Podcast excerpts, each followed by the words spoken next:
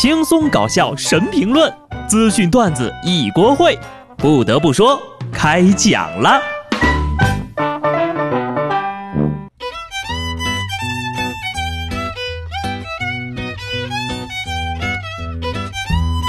Hello，听众朋友们，大家好，这里是有趣的。不得不说，我是机智的小布。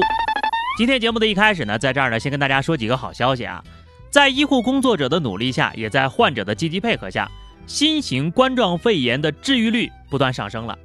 而且呢，除了湖北之外，全国其他省份每日新增总数也在不断的下降。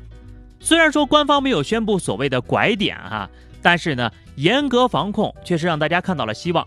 所以说，我们要继续加油，希望一切能够快点好起来。国际上也有很多人在默默关注着中国的疫情，用不同的方式在支持着我们。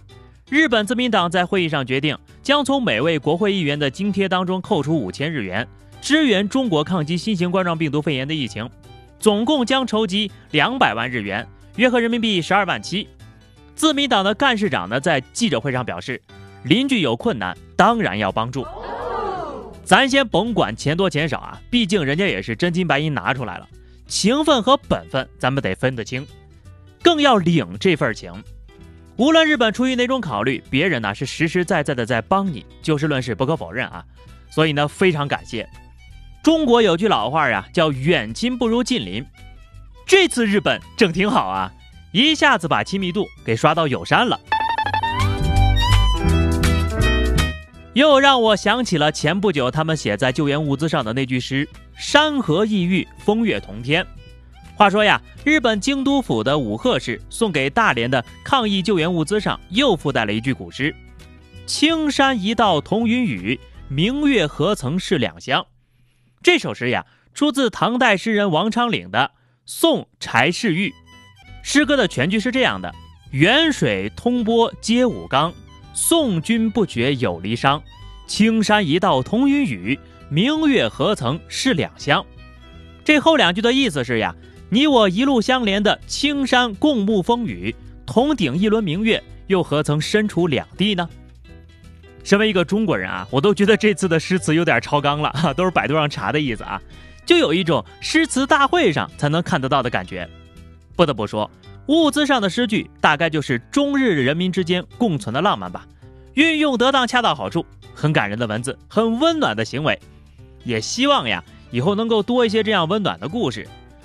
看在日本在疫情期间整挺好的份上，今年的抗日神剧要不就少拍一点吧。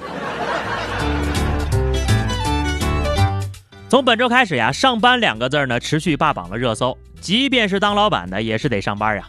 对成年人来说，最常见习惯的事就是上班了，工作是吧？所以呢，今天你上班了吗？有人就要问了啊，你说现在让你不用上班，你却天天渴望上班，以前你可不是这么想的呀？为什么呢？为了寻找这个答案，我问了两个在家工作的朋友，他们说，平常九九六也就算了，现在在家值班，简直等于二十四乘七个小时都在工作呀，零零七的节奏呀，我还是想九九六。各位在家办公、在家学习的朋友们，工作之余呀，不要忘记休息。强健的体魄才是抵抗病毒的一道防线呢。前两天呢，武汉客厅方舱医院医护人员和患者一起跳起了火红的萨日朗。医生介绍说，由于这个方舱医院里面收治的患者大多都是症状较轻的，具有生活自理能力，这样呢可以让他们心情愉悦，提高免疫力，有利于病情的恢复。所以说，没有什么能够阻挡广场舞。就是有点心疼医护工作人员。你说穿着那么重的防护服，不过啊，穿防护服跳啊，真的是有被可爱到啊。已经上岗开工的朋友，记住要劳逸结合；渴望上班回不去的朋友呢，也请顺其自然吧。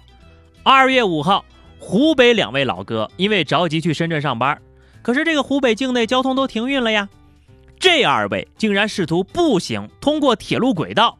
啊，走到这个湖南岳阳，再乘车前往深圳，得亏铁警及时发现呢，并对两人进行了防疫检测，然后呢，及时劝返了。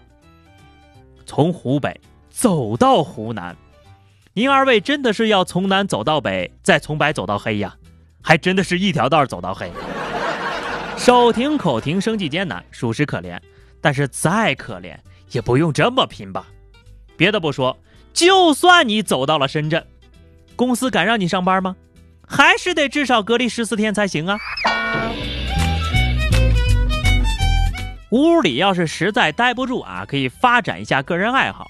八号，浙江乐清一个小区呢，因为疫情被封闭管理了，有个小伙子呀，就把音响搬到了阳台上，开始了个人表演。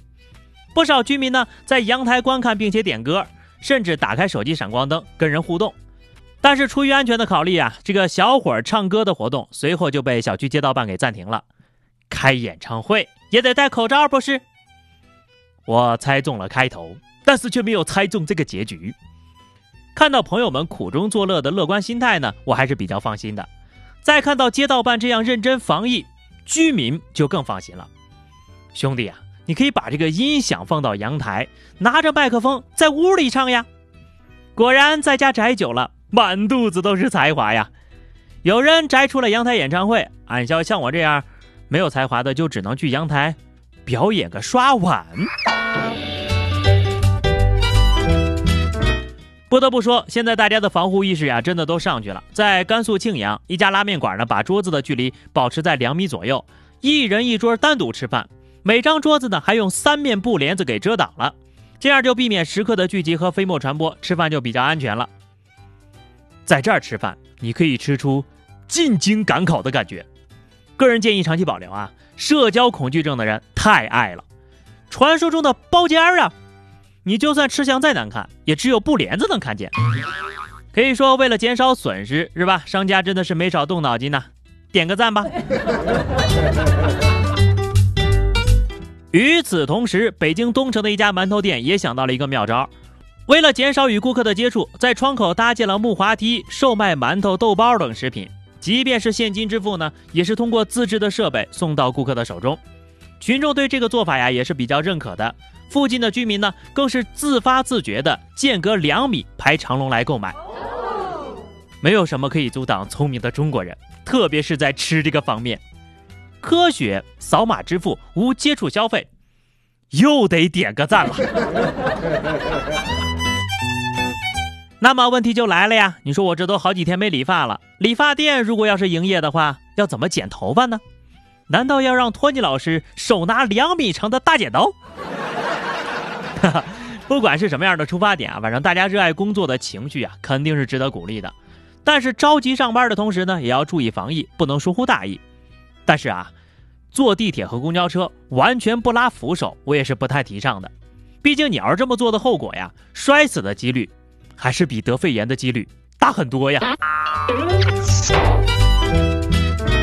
一定要记住了啊！本周开始上班的各位朋友，千万小心，不要让自己变成了二 B 啊！这个时候你要想呀，别人为你的健康考虑，自己也得加把劲儿，把自己的安全防护呢做到位，才是真正的尊重他人。保护自己呀！以上呢就是本期节目的全部内容了啊！现在开始呢，快递也都逐渐复工了啊，所以说只要有快递还在路上，就感觉这个生活还算有点希望，对吧？啊，好了哈，如果说你宅在家里有什么好玩的故事呢，也欢迎在评论区分享一下。